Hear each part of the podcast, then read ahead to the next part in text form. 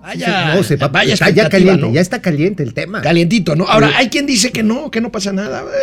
Vaya, yo creo que van a salir con un comunicado que todos contentos. Oye, pero si hay conferencia de prensa, se va a poner al chile el tema, ¿eh? Bueno, bueno. Imagínate que le pregunten a Mr. Obrador, what is your opinion about the dictator Cuban? Imagínate que le Bueno, Cuba, eh, Nicaragua. Nicaragua. Venezuela, el tema de la reforma eléctrica. Pues esa no, yo creo que esa, pues esa ya es la llamada japonesa, ¿no? Sí. Sí, si los gringos dicen, sí, sí, sí, si los gringos dicen no, pues no. Bueno, pues hoy es la cumbre norteamericana en Washington. Ya está ahí el presidente de la República desde anoche. Vamos a ver imágenes de la llegada anoche y de Y también le los- las reuniones principales. Ahorita, ¿qué horas son? Ahorita son las 10. Debe ser las Eh, 11, ¿no? Ya está empezando, son las 10, allá son las 11. Está empezando la reunión bilateral con Justin Trudeau. Justin Trudeau. Oye, ¿y qué le irá a decir Justin Trudeau? Porque pues hay un tema también migratorio cañón. Acuérdate que le pusieron visa a los mexicanos. Pues ya se la quitaron. Ya se la quitaron, pero es que se les estaba empiojando el país muy cañón. no, deja, deja a los migrantes. Los pinches miembros de la, del crimen Bueno. organizado que empezaron a repartir drogas. Vamos a ver, hoy salió el indicador eh, el oportuno de actividad económica al mes de octubre. Vamos a ver cómo viene. Híjoles. ¿Cuánto ha costado mantener los precios de la gasolina más o menos? Digo, no abajo, pero no, no tan arriba. No, bueno, pues es un chilote como de que. No, Ahorita vamos a ver, porque vamos sí a es ver un eso. chilote que estamos Pero bueno, y todo. también tenemos muy buenos gatelazos el día de hoy. Como siempre. Me mandaste uno muy bueno. Sí, sí, no. Hay unos así que dicen unos, Dios mío, ¿por qué no me das más gatelazos? Todo Vamos a empezar, momento financiero. Esto es Momento Financiero. El espacio en el que todos podemos hablar. Balanza comercial, Inflación, evaluación, tasas de interés, momento financiero, el análisis económico más claro, objetivo y divertido de Internet. sin tanto choro. Sí, Y como les gusta, peladito y a la boca. ¡Órale! ¡Vamos, réjete bien! Momento financiero. Bueno, pues vaya expectativa, querido amigo Mauricio Flores Arellano, la que ha generado las reuniones Sí. de hoy en Washington. Ahorita están empezando las bilaterales de México-Canadá con Justin Trudeau, primer ministro canadiense, y el presidente mexicano Andrés Manuel López Obrador, quien anoche llegó a la capital estadounidense. Veamos las imágenes, pues por supuesto con un grupo ahí de personas, no muy numerosos, no muy numeroso el grupo, eh, pues eh, como siempre pasa, eh, apoyando al presidente López Obrador. Vamos a ver las imágenes. Bien.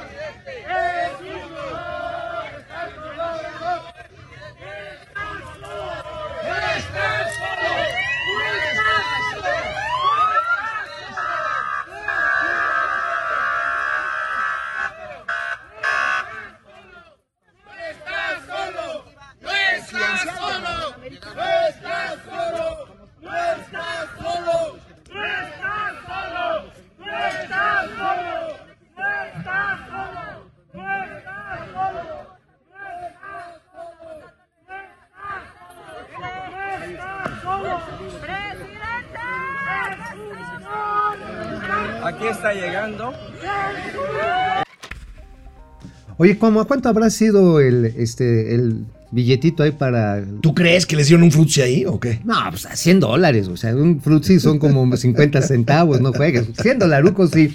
Oye, ¿y no fue Juncal Solano? Este, Juncal, no, que bueno, no sé, la no verdad. sé, a lo mejor sí, porque que Vamos a ver, bueno, ya, ya andaban ahí muchos reporteros mexicanos. Ahí, esas, esas imágenes que vieron es la residencia de la Embajada de México en Washington. Es una casa muy bonita, a 15 minutos, 10, 15 Pero minutos ¿por de la Casa? Blanca. A ver, si hay austeridad, pues que lo vayan y lo metan en el Bronx, en un hotelito, no, no, no, güey. no, no, En el Bronx, pues, ¿por qué en el Bronx? Pues porque es más económico. No, pero el Bronx está en Nueva York, no en. Pues en sí, pues que tome un taxi, que tome el tren para llegar a... Bueno, bueno, bueno. Veamos, veamos la agenda para el día de hoy. Como le estábamos diciendo ahorita, debe de estar iniciando la bilateral con el primer ministro canadiense Justin Trudeau. Ahí es la hora de Washington, es una hora más. Eh, a la una y media, o sea, doce y media hora de México, la reunión de trabajo con la vicepresidenta de Estados Unidos. Con la carnala Kamala- Harris. Kamala Harris, la carnala Harris. Ajá. Luego con Joe Biden, híjoles, esas a las 3 de la tarde que va a Dos ser. de la tarde nuestra. Ah, Híjoles, va a estar.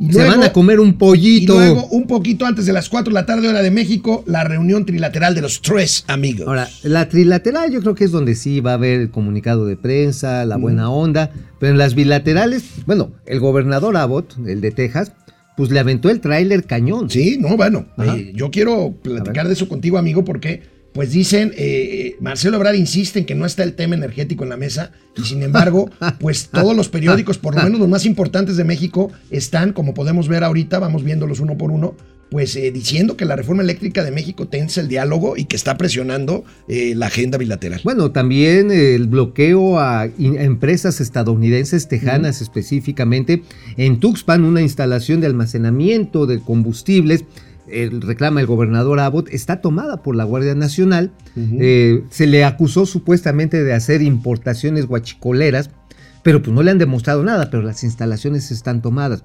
Y luego los senadores por Luisiana.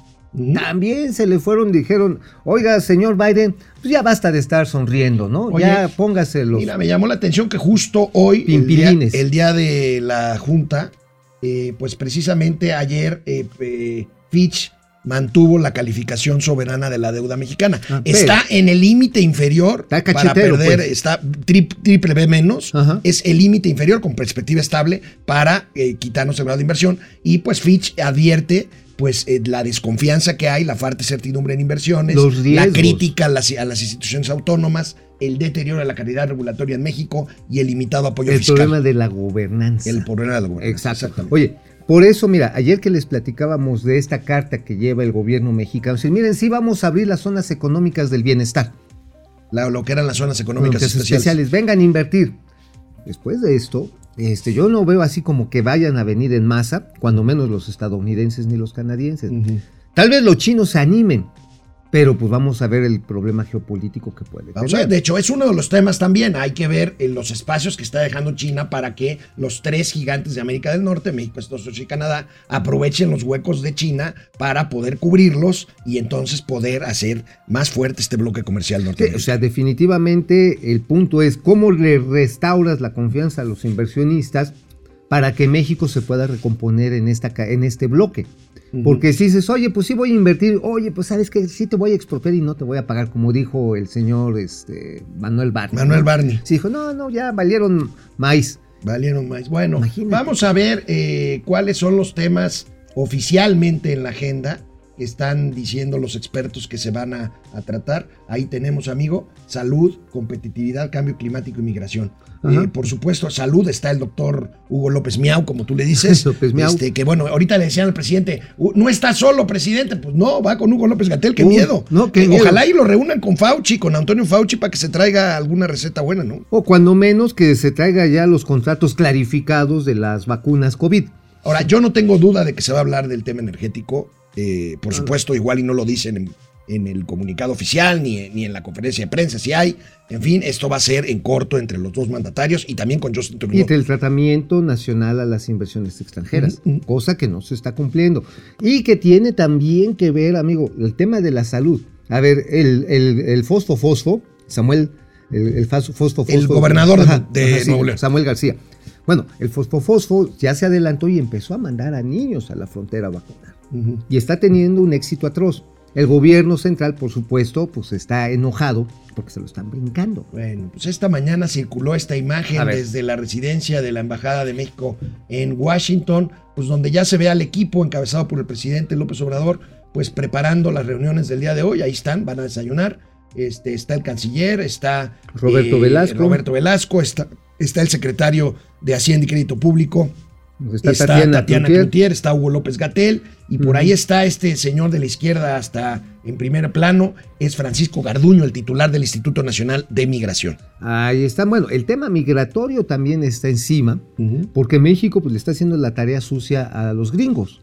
el maltrato, la detención de migrantes que vienen de Sudamérica, pero que vienen también de África, vienen de Cuba, y la detención arbitraria, este, brutal, las golpizas que se les están propinando para que no lleguen a los Estados Unidos, pues obviamente también le está moviendo el tapete a Joe Biden. Así es. Los- las organizaciones, digamos, progresistas o de izquierda que apoyaron a Joe Biden le están diciendo, oye, no manches, Biden, sí les están poniendo una madriza espantosa. Joe, Bi- Joe Biden tiene una crisis de imagen, trae eh, su aprobación por abajo del 50%, trata con esta reunión trilateral de afianzarse, de mandar una señal de Liderazgo. fortaleza, de liderazgo, que bueno, ojalá y lo haga, ojalá y lo logre, vamos a ver qué dice el presidente mexicano, pero bueno, ¿por qué la presencia del secretario de Hacienda y Crédito Público? Bueno, Oh. tendrá que ver qué onda con las inversiones, pero Oh. también hay un tema que es el fantasma, el fantasma de esta reunión trilateral, que es la inflación. Sí, Veamos, veamos en el marco de esta reunión qué inflación están enfrentando los tres países socios de. América del Norte.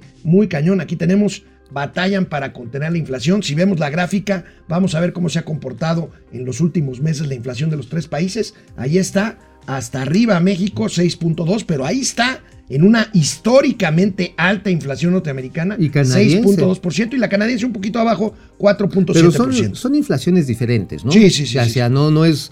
O sea, en Estados Unidos está mucho determinado por la escasez de mano de obra, Ujú.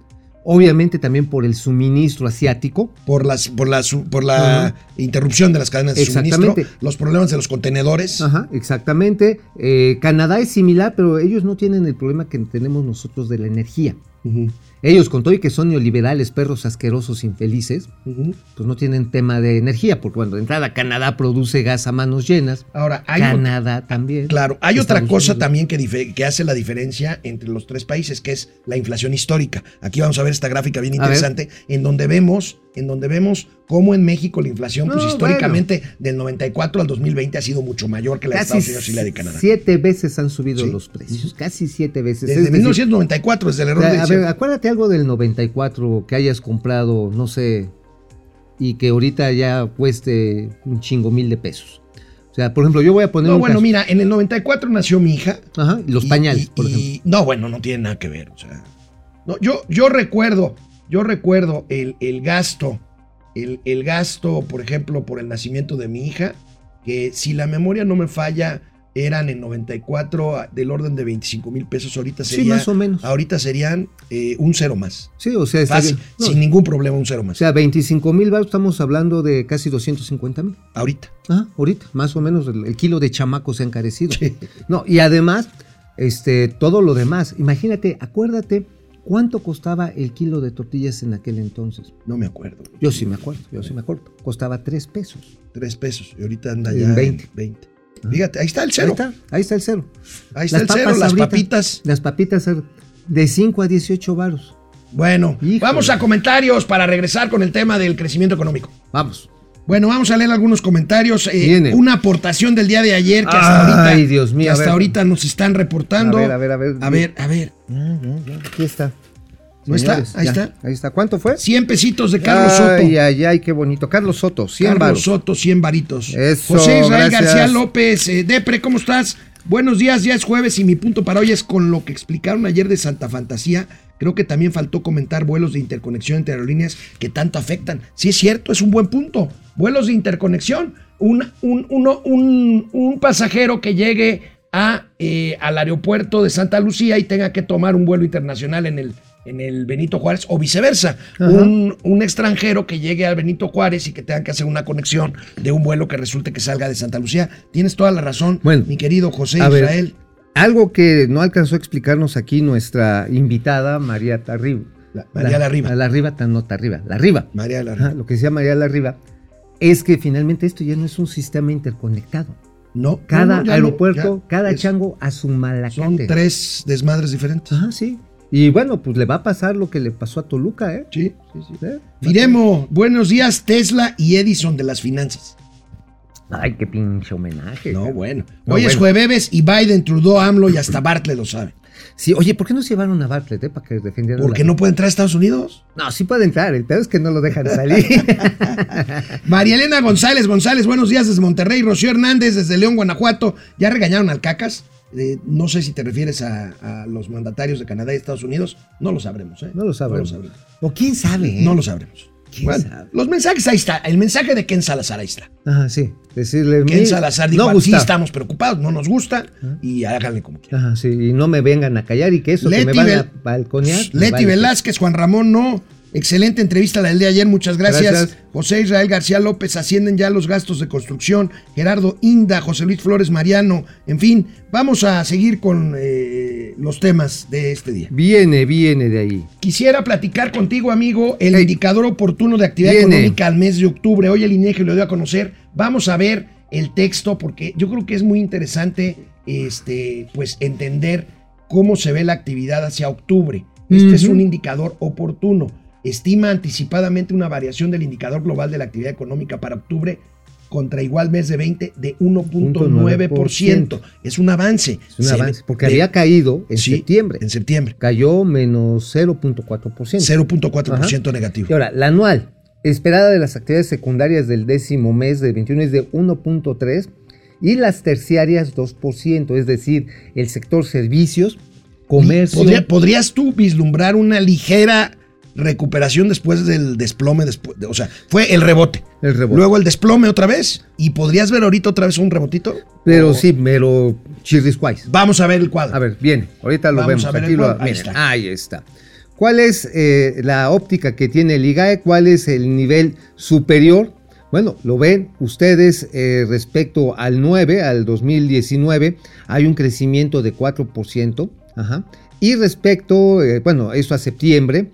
Y des- respecto a, lo vemos a octubre, de 3.1%. O sea, el de nivel superior. Se- no se está colchonando mucho el INE. Bueno, es, es una estimación, ¿verdad? Sí, no, pues Yo creo que hay que hacerle caso a la de medio, ¿no? Este, Eh, no, es que esas son las actividades. Bueno, el no cast, es decir, el promedio. sí, 1.9, que es lo que decíamos, para, para octubre con respecto a, eh, a septiembre. En el IGA en general, o sea, la economía en general, Así las es. actividades secundarias, industria, en fin, 1.3% y terciarias servicios que había caído muchísimo, 2%. Ahora, esto está relacionado con un evento estacional importante. En octubre, bueno, septiembre y octubre, usualmente las cadenas de producción y de comercio se preparan para diciembre y el buen fin. Y esto lo explica. Ahora, ¿cómo nos fue en el buen fin? Hay quienes ya decían, no, sí nos fue muy bien, 220 mil millones de pesos. El año pasado fueron 230 mil millones. Entonces, con, con una economía más cerrada más que cerrada. Sí, entonces vamos a ver realmente esta cifra, yo creo que la conocemos el lunes, eh, pero tengo la impresión de que en el mejor de los casos vamos a quedar igual en términos nominales. Y si le... no va a ser una buena noticia. No va a ser una buena. Bueno, ¿sabes cuánto, amigo? ¿Sabes cuánto nos hemos gastado en México de recursos Viene, fiscales ¿cuánto, cuánto? para contener el aumento de las gasolinas eh, con base en los precios altos del petróleo? Nada más 70 mil millones de pesos. ¿A cuánto equivale esto, amigo? ¿A qué equivale 70 mil millones? 75 mil melones 70 de mil millones de dólares. Pues mira, es más o menos 7, 14, 21, 28, es una cuarta parte del gasto para viejitos, de las becas de viejitos. Ajá. Que es un titipuchal que son de dinero. 248 mil millones de pesos, Ujú. ya 75. Ahora, estos 75 mil millones de pesos, pues equivalen más o menos al Aeropuerto Internacional de Santa Fantasía. Sea, Bueno, le van a meter 85 mil melones, ¿no? Según Sí, nada más sí, en la instalación. Según esto. En la- según eso, nada más la instalación, ¿eh? o sea, no la conectividad. Ahora, 75 mil millones de pesos, amigo, es el doble del presupuesto de manutención y conservación de carreteras para el año que viene. El doble. Fíjate. O sea, Ahora, ¿de qué estamos hablando aquí? Estamos hablando de el Subsidio. subsidio, al IEPS. al- recuerden que se cobra un impuesto especial Sí, claro. sobre gasolina que actúa como amortiguador. Si el petróleo sube, el gobierno deja de recaudar IEPS para que evite que el precio se vaya más arriba al consumidor final. Ajá. Bueno, ahí está, se eleva 18.6 veces el subsidio a la gasolina, con tener el alza ha costado 71 mil millones de pesos. Y vamos a ver el cuadrito como, donde, se ve, donde se ve muy claramente el IEPS, una caída del 14.3%. Está cayendo. Que está cayendo precisamente porque funciona como amortiguador para que eh, pues no haya gasolinas, aunque de todos modos lo ha habido a porque, ¿pa- cómo está el porque litro? el precio... Este, Ah, ¿cómo está? yo- 22, yo- yo lo he 23 visto pesos. ya el, el- La 20 ul- la roja. 22.50, la roja, 23. La roja ya está 24 en algunas regiones, porque hay que recordar que los precios se establecen por región. También esto es bien relevante, amigo. porque sí está cara, y sin embargo los primeros beneficiarios de esto somos los que tenemos auto. Claro. Los primeros Claro, somos los que tenemos auto. Ahora, no es como diría, ¿cómo se esta, esta señora que decía que, que no importaba que se devaluara el peso, eh, la libra esterlina porque en México usábamos pesos de esta comentarista de Este, Televisa? Andrea Andrea Legarreta, Andrea Legarreta, doña Andrea Legarreta, por favor. Oye, aquí sabes cuál es el punto? Que a final de cuentas estamos también impactando con esto los precios al consumidor. No se le está dejando ir todo el empuje y la inflación está alta. Imagínate tú que en una de esas, porque la lana tiene fin, le tuvieran que echar este, más IEPS, que le redujeran el subsidio. Si ya de por sí está del cocol, la inflación sobre bienes de consumo es prácticamente del 10% ya, pues el chilote es inmenso. Sí, o sea, Bueno, amigo, ¿de qué escribiste hoy? hoy, no, hoy no escribimos de un chilote, hablamos de un, ter- de un trenesote. de un va- trenesote. Ahora. otra vez. De trenes, de trenes, amigo. Trenes, porque fíjate, eh, más allá de que si este gobierno hace o no lo hace, fíjate que en la SST hay un grupo de funcionarios, entre ellos el secretario, el subsecretario Nuño, el propio Jorge Arganis, que tienen preocupación, y yo creo que es una preocupación legítima y ojalá se concretara, porque para eso necesitas contar, necesitas contar con una autoridad ferroviaria autónoma, necesitas tener planes muy precisos. Y también necesitas un, ¿cómo se llama? Pues un agente regulador, un operador sombra que te diga que no la vayas a cagar. Y finalmente necesitas esquemas de gobernanza para que sea rentable el tren. Estos tres principios, y eso me da especial gusto, sí lo están considerando para varios proyectos que están. Uno está el Fosfotren, el, este, el que va de Monterrey al aeropuerto, El fosfotren. el Fosfotren, porque Samuel García lo anda presumiendo, y sí lo van a hacer. Sí, sí es un tren suburbano. Ahora, hay una línea 4 para Guadalajara que sí está semblanteada. Terminaron la línea 3, la que llega este, ahí a donde están los mariachis. A, A Tlaquepaque. a Tlaquepaque.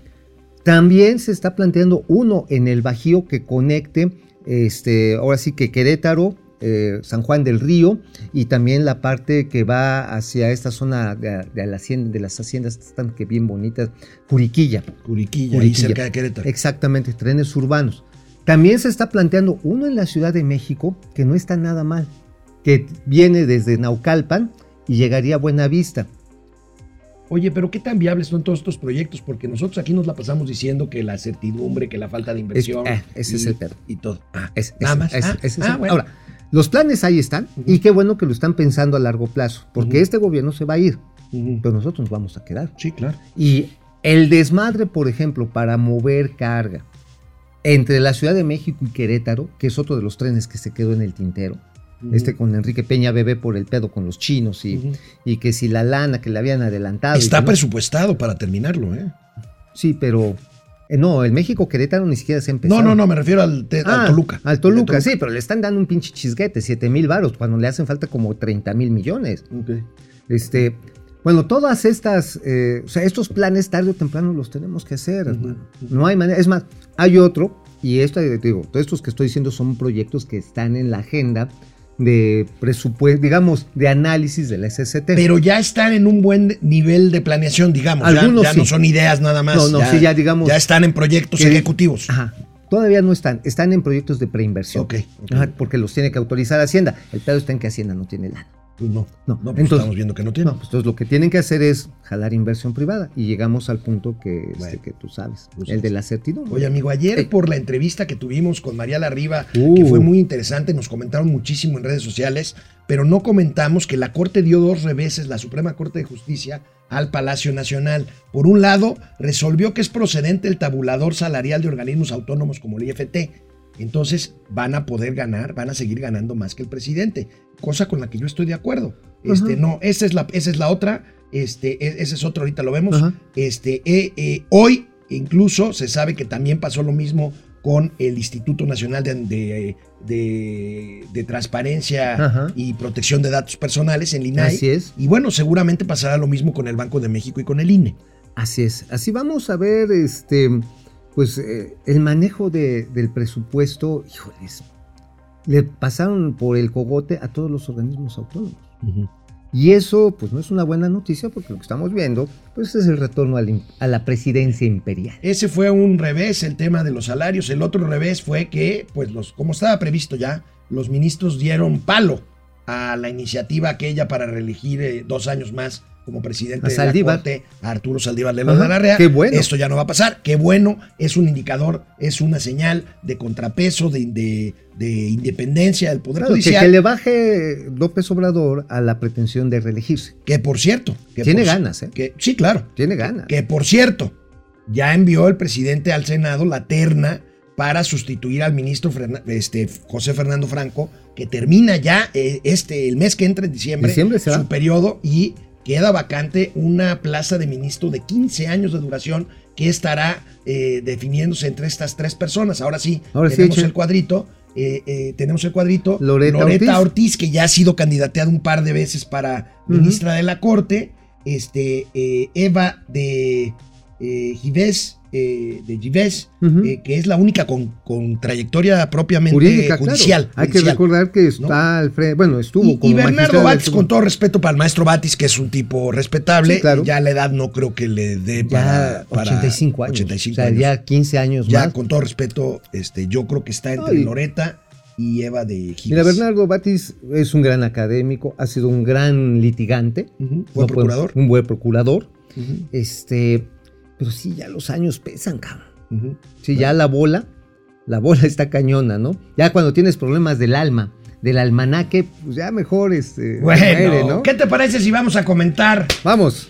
Bueno, perdón, me quedé, perdón, me quedé trabado, pues es que ya es jueves y bueno, Gerardo Inda desde Hermosillo, Jalisco. Qué bonito es Hermosillo. Qué bonito es Hermosillo los- con los sus mariachis y sus tortas ahogadas. No manches. El- Oye, aquí el sería el parián de Hermosillo. Oye, en no Hermosillo sirven un callo de hacha ahogado. Bueno, no, bueno, tremenda, bueno, sí. bueno, así hasta lo bueno. sopeas. Bueno, bueno, bueno, este, tripitas de leche. Este... Me sacas de apuro, cabrón, con ese almuerzo.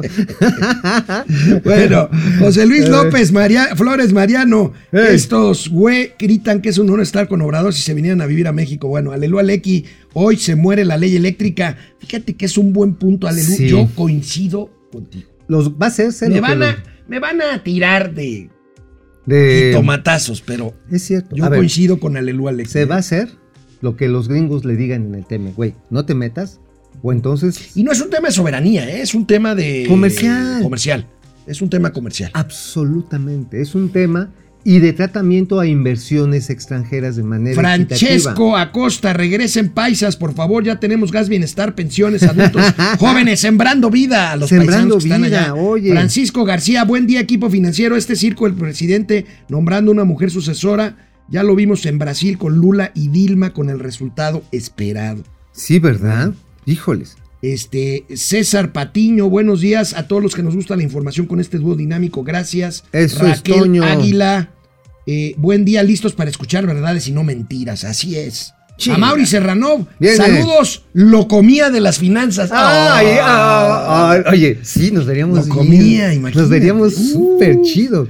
Hilario Yo quiero, Reyes yo Rivera. quiero un, un mayón plateado. Yo creo que la mitad, si no es que más de los que nos ven y escuchan, no saben lo que es lo comida. Ya es, Pero, eh, estamos pero hablando, era- era un estamos hablando hit, de ochentero, ¿no? Sí, pero era un hit. güey, Era un hitazo. Sí, sí, los hinchas lo comía. ¡Wow! Hilario Reyes Rivera, hoy cuánto se garchan al tartufín. Hoy es cuando se garchan al tartufín. Garchan, ¿qué es el verbo garchar? Garchar, este, Garchar, entre- este, ensartar. gar- no, a lo mejor limpiar la Karcher, pues te echan la No, Karcher. garchar. garchar.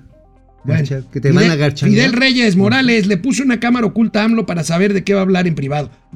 Nos pasa pasas los datos, por favor. por favor, Aleluya, carnal. Lequi, no creo que sean corruptos. Biden y Trudeau López lleva a Bartlett a hablar de corrupción, pero no lo lleva. No, no lo lleva, no, pues el pedo es que. Dúo lo dinámico, no, ¿cómo explíquenme por qué no fue Bartlett, ya lo dijimos. Ah, pues sí, pues ya no va a poder ver a Mickey Mouse.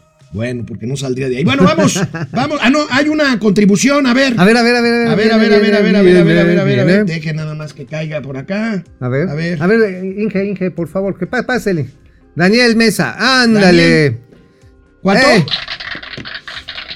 Cinco dólares, Daniel Mesa. Gracias por mantenernos informados.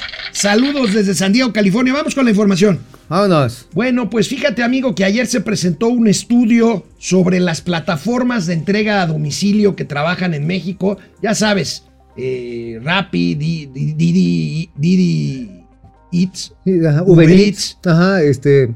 Didi Food. Didi Food, Didi Food, es Ajá. Didi, Didi Food y eh, bueno, Uber es en general, no es por marca, sino un Rappi estudio también, ¿no? sobre las plataformas de entrega a domicilio elaborado por el Centro de Investigación y Docencia Económica, el CIDE, y la Asociación de Internet. ¿Qué Este dice? documento confirma, fíjate nada más los datos interesantes. Este documento confirma que las y los repartidores mexicanos han encontrado en esta industria del delivery una opción viable de ingresos, pues entre los principales hallazgos está que de 2012 a 2020 el crecimiento del ingreso promedio mensual para estos trabajadores repartidores fue de 117%, Ay, mientras que el ingreso promedio mensual del trabajador promedio de la economía mexicana creció en ese mismo periodo solo 25%. Oye, ¿cuál será el nivel promedio? ¿No lo manejan? Eh, ahorita, ahorita lo vemos por Ajá, aquí. el nivel promedio Eh, del lo salario. anterior refleja que en promedio los repartidores de las plataformas de reparto generan más ingresos que el promedio de la población ocupada. Eh, y registrando un ingreso promedio diario superior al salario mínimo vigente. Ahí está. El la salario respuesta. mínimo vigente, estamos hablando de 140 varos. Sí, está, y está en 185 más o menos el salario, el salario de promedio un, de un repartidor.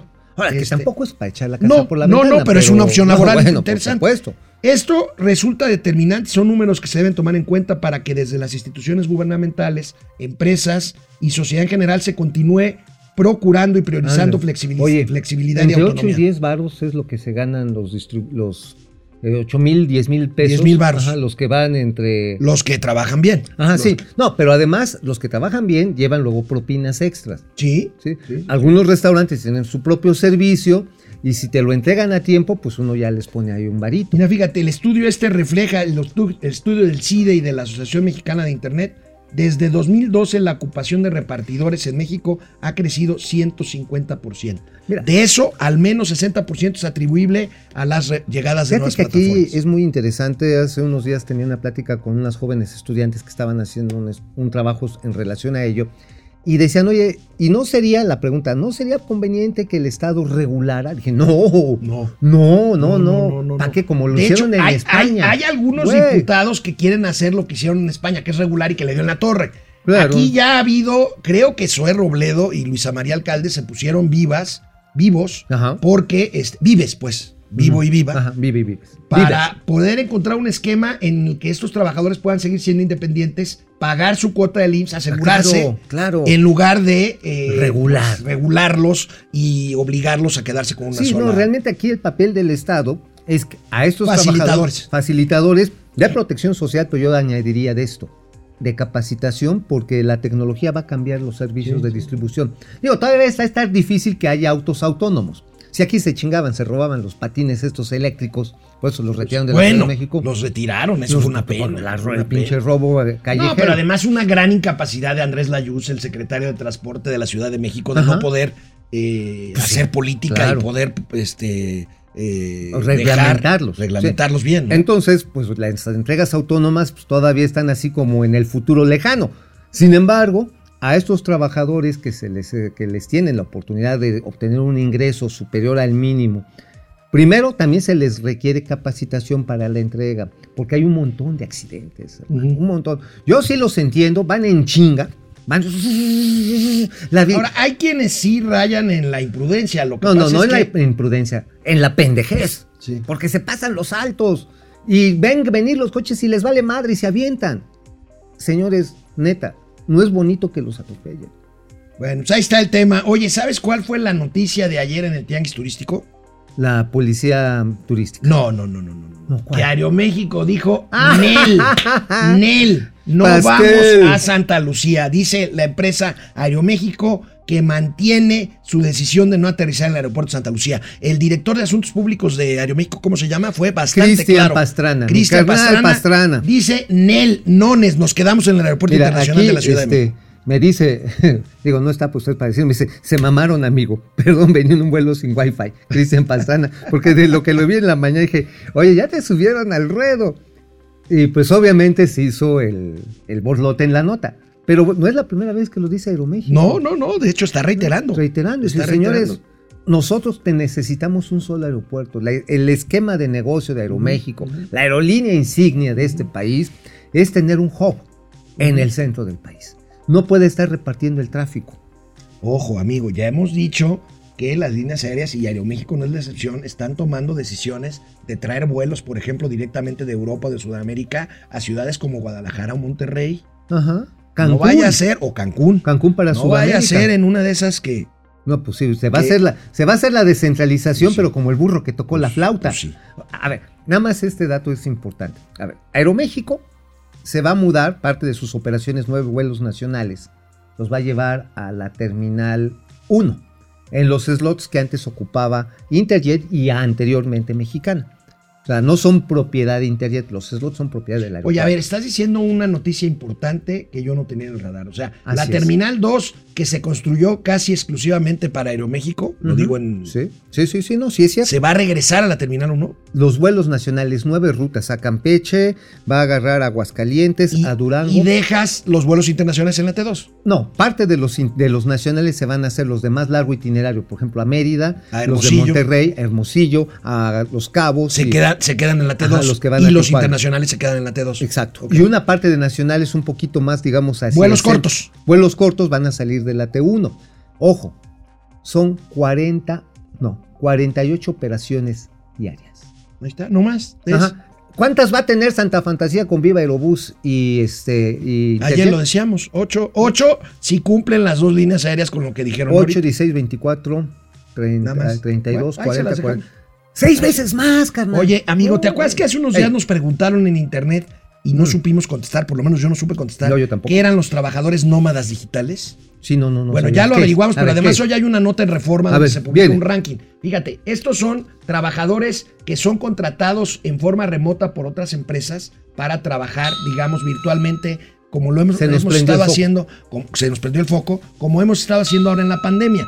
Pero bueno, eh, Reforma publica hoy un ranking muy interesante De trabajadores los países, no, de los países que atraen más trabajadores eh, Digital. digitales nómadas.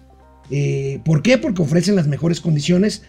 Por ejemplo, Melbourne, que tiene 100 puntos en esta escala que está haciendo. Ranking de ciudades más accesibles y atractivas para Mm, trabajadores remotos. qué interesante. Mul- Melbourne, Australia. Mon- Montreal, Canadá. Sydney, Australia. Wellington, Nueva Zelanda. Fíjate, es Australia Nueva Zelanda. Praga, en la República Checa. Preciosa ciudad. Praga No, hombre. este, Toronto en Canadá, en Estonia, eh, Zagreb en Croa- Croacia, Singapur. Singapur. bueno, Singapur, hermano, Fíjate. es la principal economía del sudeste asiático. Es un estado-nación, Sí, chiquitito, chiquitito, ajá, pequeñito, muy para- ordenado. ajá, con una disciplina brutal, Sí, sí, sí. sí, sí. Y Muchos que- lo critican por eso, pero con una calidad de por el vida. garrote. Me agarras con sueño, pero sí, sí, ciertamente. MX, 78 lugar. 78, que no está mal, pero ¿sabes qué? México estaba más arriba hace 10 años. Realmente creo que también hubo un descuido y eso no es culpa de esta, de esta administración, es de las dos anteriores. México llegó a ser en el 2005, junto con Bomba, bueno, con Nueva Delhi, con Pekín, junto con, con, este, con Washington. Era la cuarta ciudad que graduaba, titulaba más ingenieros en informática y en cómputo. del mundo. Realmente nos estábamos preparando para ser una capital, una ciudad ¿Y qué pasó? pues se le dejó de meter lana. A punto, o sea, a Calderón le valió más. Ah, sí, no, pues vamos a pegarle a los narcos. Y luego Enrique Peña Bebé sacó su mamarrachada esta de. ¿Cómo se llama? La, la señora. La que estaba así bien mamey. ¿Cómo se llamaba? La, la- su vocera. Ah, este, la de... Alejandra. Ajá. Este, la estrategia digital la nacional. estrategia digital, Alejandra. sí, sí, la esposa de Paquiano. Ajá, sí, la Alejandra, que estaba aquí fue, mamey. se me fue su nombre, a ver Con si su apellido, Alejandra, la Alejandra. estrategia digital de la presidencia de Enrique Peña Pues Bebé. nada más se dedicó a repartir lana entre sus cuates. Vamos a ser sinceros. A empe- A soltar el billete y nunca. Alejandra Lagunes. Gracias, mi querido y no, y no desarrollaron esas capacidades, cabrón. O sea, es una chingada pena. Bueno, vamos a más comentarios para Vamos. regresar con los gatelazos. Ya. Viene. Bueno, a ver, Ya vamos a esperar aquí. aquí. que nos manden este, más comentarios. Este, muy buenos comentarios de la entrevista de ayer con María Larriba, amigo. Tú, este, No, bueno, a ver, señores, la señora Larriba lo que expuso es que es un fracaso el rediseño del espacio aéreo. Y es un fracaso peligroso. Peligrosísimo. O sea, los estamos jugando el pellejo. Oye, ¿qué tal? ¿Qué tal eso? Ahí está. Música para mis pa- oídos. ¿Quién se mocha? ¿Quién se mocha? A ver, vamos A a, ver. ver. quién se mocha. Juan, ¿quién es? ¿Quién es? Es Leti Velázquez, 50 Leti. pesos. Gracias, querida Leti. Carly Agui. Recuerden, amigos, el PRI es el partido satélite del Cacas. Pues, Fernando González, China Pues tiene años entrando poco a poco en México. ¿Quién? ¿El chino? ¿China? China, sí. No, no, No, poco bueno, a poco. poco a poco. No, hombre. No, Se han ver, dejado venir, pero como. como adolescente en primer brinco, güey. O sea, a ver, el salto, el saldo negativo que tiene México con China es de casi 50 mil millones de dólares. O sea, los chinos nos venden, pero bueno, hasta tampons. Mau Ríos, good morning, fifís. Good mornings. Fidel Reyes Morales lo está buscando el FBI por el asunto de Kiki Camarena, se refiere a Bartlett. Sí, claro. Sí, Bartlett, pues este. y Mau Ríos from Washington. Dicen que- Bartlett, Bartlett era el director eh, de la General de la de- Dirección Federal de Seguridad Ajá. cuando mataron a Kiki Camarena, que era un agente de la DEA Y encubierto. en dice, y la, la DEA acusa a Bartlett de que él fue el chivato y lo puso para que lo mataran. Ojo, también se le acusa de ser el autor intelectual del asesinato del, periodista Manuel Buendía. del periodista. Ajá, exactamente. Bueno, Y dice, no, pues viva AMLO, porque ahora ya se purificó. Reinel Miranda Vázquez, Oye. viejos mentirosos. Oye, ¿te acuerdas? ¿Te acuerdas que este ya nos también- dijeron viejos mentirosos. No, pues ese será para Bartlett. Porque te acuerdas que cuando era gobernador, de desgobernador en Puebla, aparecieron ahí en, creo que en la, esta laguna que está cerquita de la capital de los Camotes, este, como 40 cuerpos Sí, flotando. sí. Pues. Fidel Reyes Morales, Roberto Velasco listo para el plato de cacahuates. Sí, Ya, no me sí, lo sí. chingues al Robert. No, Mr. Nah. Cacahuates, Lord Cacahuates. Oye, Lord Cacahuates. Es que hace hambre, cabrón. O sea, Pues sí, te llevan. Bueno, y además mira, está flaquito. Oye, además, ahora sí los llevaron desayunados. Lo cual es correcto. No, bueno, pues sí, O sea, este- vas a una reunión de alto nivel con la panza de farol, sí te andas desmayando. Mau Ríos, no veo la mascota preferida de López, la impresidenciable. ¿A poco no se la llevó? ¿Quién? Ah, a Pues la no te- regenta. imagínate que se lo hubiera llevado, pues ahora sí que para hermanar a las ciudades de Washington. Ajá, pues a lo mejor. Es que sabes Bueno. que sí se parece mucho. ¿Qué a les parece? ¿Vamos a los gatelazos? nos Sí, ya, ya, Sí, ya, sí. ya. Vamos, vamos. Bueno, pues eh, regresamos con los gatelazos. Y bueno, pues ya que ayer tuvo un éxito inusitado la entrevista sobre el espacio aéreo nacional que tuvimos con. María Larriba, controladora aérea, pues el presidente de la República, vamos a ver lo que dice sobre el aeropuerto este, que según él es una maravilla y según los que saben, pues no. A ver, bien. Ah, tenemos dos años, pero para eh, tener como antecedente lo que sucedió en la construcción del aeropuerto Felipe Ángeles, pues dos, se está haciendo en dos años y medio. Es un gran aeropuerto, es la mejor obra aeroportuaria que se esté haciendo en el mundo y eh, lo están llevando a cabo en muy poco tiempo con un costo eh, muy eh, reducido, costo de construcción y de mucha calidad el aeropuerto Felipe Ángeles. Entonces, así va a ser el aeropuerto de Tulum. También se está remodelando, se está modernizando el aeropuerto de Chetumal. Eh, eh, estos aeropuertos van a estar manejados por una empresa que eh, va a ser operada por la Secretaría de la Defensa Nacional. Pues mira, A ver otra vez, porque... O sea, el mejor aeropuerto del, Del mundo mundo. mundial. Del mundo mundial. o sea, Turquía se vio pendeja. no, no, Ajá. no, bueno. no, Japón el se aeropuerto- No, no, no. Panamá se vio. Singapur. Singapur se vieron pendejos. O sea, realmente hubieran llevado los ingenieros militares mexicanos a hacer esos aeropuertos con austeridad y honestidad. El único pedo está en que no iban a tener aviones, pero bueno. No, no van a tener chamba cuando acabe esta administración. Pues ese es el problema, porque ya ves que al ejército, pues además ya también es policía de playas, pues ya como decías, nada más falta que vengan a hacer un momento financiero. Oye, pero bueno, A ver. ya que el presidente dice que vamos muy bien, que tenemos el aeropuerto Más mejor del mundo. del mundo, Mundo mundial. pues tengo imágenes de la carrera de este sexenio, A ver. en donde pues el ganso, el ganso va avanzando. A ver, viene. El ganso va bien. Viene, viene, viene.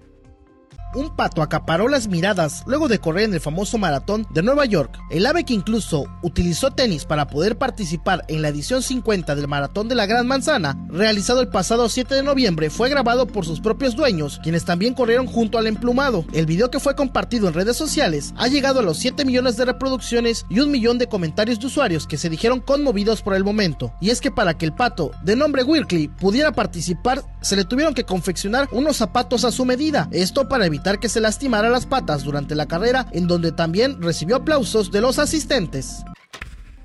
Oye, qué, Qué bonito, qué bonito, Bravo, qué bonito. bravo, El ganso, el ganso. El ganso, el gran ganso en la gran manzana. A ver. Oye, pues le el cuello al ganso. Oye, a ver, a ver. Pues sí está avanzando esto. No sabemos para dónde, pero está avanzando. Pues sí, yo sí sé para dónde, porque la Sedena, ya ves, la Secretaría de Defensa Nacional, Ah, amigo, cierto. ya ves que este, pues hace todo. Ya reparte gas. Pues ya hasta hace comunicación digital así. Ah, sí. Este, moderna, este, Ah, yo de pensé- vanguardia. Yo pensé que proctología. No, mira, mira ver, nada viene, más viene, este viene. post de la Secretaría de Defensa. Nacional. Ahí está, amigo. Órale, te invitamos a votar con un emoji. ¿Con cuál uniforme te gusta ver al sargento Bravo en la siguiente emisión? ¿Cómo lo quieres grisecito? ¿Lo quieres cafecito? Saco, saco la conclusión que a lo mejor verde. Pues sí, pero es una copia esto, ¿no? Pues sí, ¿no? Oye, pero además con mostachón. ¿A quién se ¿no? lo copiaron? Este, se lo copiaron a Dragon Ball Z, ¿no? Y a Mario Bros, ¿no? Y a Super Mario Bros. Sí, nada más que este está más jetudo, ¿no? O sea, está así más... bueno, bueno, bueno, bueno. Oye. Oye, a ver. En los esfuerzos que hace el ejército para que digamos, güey, son bien buena onda. No estamos maiceados. Trabajamos por el bien de todos ustedes. Pues tú vienes hoy este, vestido de militar. este, no, no, con, espérame, espérame. este, Yo vengo de Fifico. ca- no, no, no, mis zapatos. este, mira, ve no, mis. no, no, mira, no. ¿quieres que te enseñe mis calcetines? Chaqueta verde olivo. Mira, mira, chécate, chécate mis calcetines. A ver, a ver, a ver. Ay, ay, ay, ay. A ver, A ver, ahí está. ahí están, ahí están, ahí están. Mira. No, bueno. No, bueno, No, bueno, no, mira, nada más la elegancia de la de Francia. Qué cosa tan. Es como el penacho de Montezuma, pero en las patas, cabrón. Pues sí, porque traigo otro penacho más arriba. No, bueno. A ver, otra falla en el cablebús. A ver, Vamos otra, a ver a ver. este testimonio. Vamos a ver. Se parando, se para, pero no la de que se para, chicotea bien y se mueve bien feo esto. Ay, ay, ay, ay, ay, ay. Atención. La instalación se ha detenido por causas operativas. En breve se restablecerá el servicio.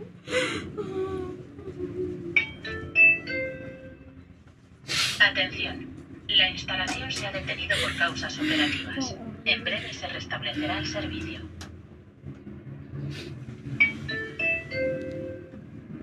Atención. La instalación se ha detenido por causas operativas.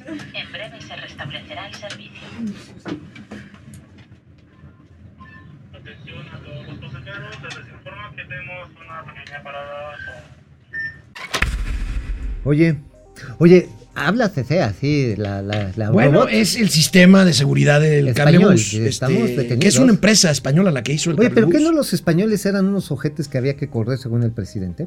Oye, pero ¿qué empresa hizo ese cablebús? ¿Tienes ese, ese dato? Este construyó, bueno, la parte de ingeniería la hizo IDINSA, no, Y, Indy. y- y las Indy. cabinas. Y las cabinas son importadas, son este y el sistema es otro, el sistema de la catenaria que es donde va Debe ser español, entonces, es una porque ve empresa la española. grabación. Sí, es española. ¿Y no luego, tengo entonces? el nombre.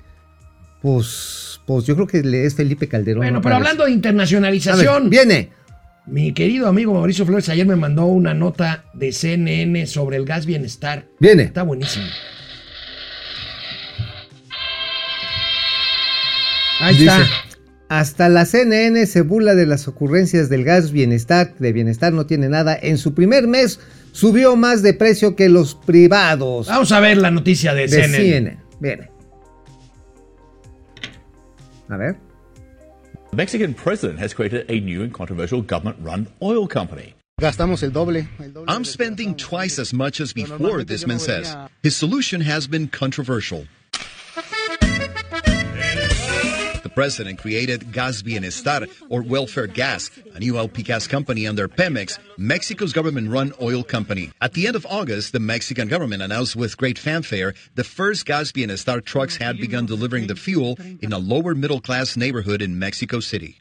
But as if to prove President Lopez Obrador wrong, LP gas sold by the government's company went up 11% in its first month of operation, even higher than some private providers. Pues nada más nos cuentan y no. There's a lot of talk, but no results, she says. On a recent morning in Mexico City, people lined up for what has long been a monthly ritual, filling up their LP gas tanks. Porque hay cinco. He says there are only five big companies that supply LP gas to almost half the country. Companies that, according to the president, operate with very high profit margins. El gas está muy caro. Si lo compro- Like many Mexicans, Alejandra Navarrete complains about how expensive LP gas has become. Sí nos perjudica como mexicanos porque está. It affects all of us Mexicans. LP gas is very expensive, but we still need to buy it, she says. ¿Hasta dónde va a llegar? How far is this going to go, this woman wonders. According to figures by the Mexican government, LP gas increased by more than 20% from September of 2020 to the same month this year. By comparison, inflation went up by 6%. Ha aumentado el precio del gas. President Andrés Manuel López Obrador acknowledged over the summer the price of LP gas has risen well above inflation, which breaks a campaign promise. And the problem is the ripple effect that high LP gas prices are having throughout the Mexican economy, even in staples like tortillas. Back at the LP Gas Tank Exchange Depot, Alejandra Navarrete hopes the president's idea can make a difference, but has a wait and see attitude. As she puts the full tank in her car to go back home, she says all she hopes is that next month's trip for a refill won't leave her again with an empty pocket. Rafael Romo, CNN, Mexico City. Gracias a Rafael Romo de CNN. Oye, y que nada le faltó cerrar. It will, it will be gas. will be gas. It will be gas. Ahí les va el gas. Va a de haber gas. Va a haber gas. o, o bueno, puede ser en la mañana o en la noche. Bueno, este, están llegando las primeras imágenes del encuentro, del encuentro que ya está Con Justin Trudeau, eh, ¿no? terminando con Justin Trudeau de ¿Qué le habrá eh? Andrés Manuel López Obrador. ¿Qué se habrán dicho, eh? Pues este, mira, si hay temas interesantes con los canadienses, aunque no tenemos fron- frontera común, los turistas canadienses dejaron de venir a México por un tema sanitario. Total, o sea, hoy tú no encuentras canadienses en la, en la Riviera Maya. Ahora, este, eh, la inversión canadiense en cuestiones energéticas es Muy eh, alta. Muy alta. Este, gasoductos, este, en electricidad también. En electricidad, pero también tienen una fuerte participación Está Bombardier también. en la parte de transporte ferroviario y también en la parte de desarrollo de energías alternativas. Pues aquí ya las primeras imágenes, eh, en la última hora tuvo lugar este encuentro, sigue el encuentro del presidente con Kamala Harris, más tarde con Joe Biden y más tarde la trilateral. Ahí están, Ujú. ahí están el presidente Andrés Manuel López Obrador y el premier, el premier canadiense. Oye, ¿y le habrá contado Trudeau. el chiste de que de lo de Porfirio Díaz? Eh, ya ves que ayer, no, no creo, No. ya, ya, No, si ya, no ya, será ya. otro gatelazo, ¿no? No, pero tú crees que no. O sea, el presidente es como el, el abuelito que te que recuerdas que cuando estábamos en las trincheras y ya te sabes Bueno. del abuelo. Pues nos vemos mañana, ya viernes. Aquí estaremos Mauricio Flores Arellano y un servidor Alejandro Rodríguez. Hasta mañana. Nos vemos.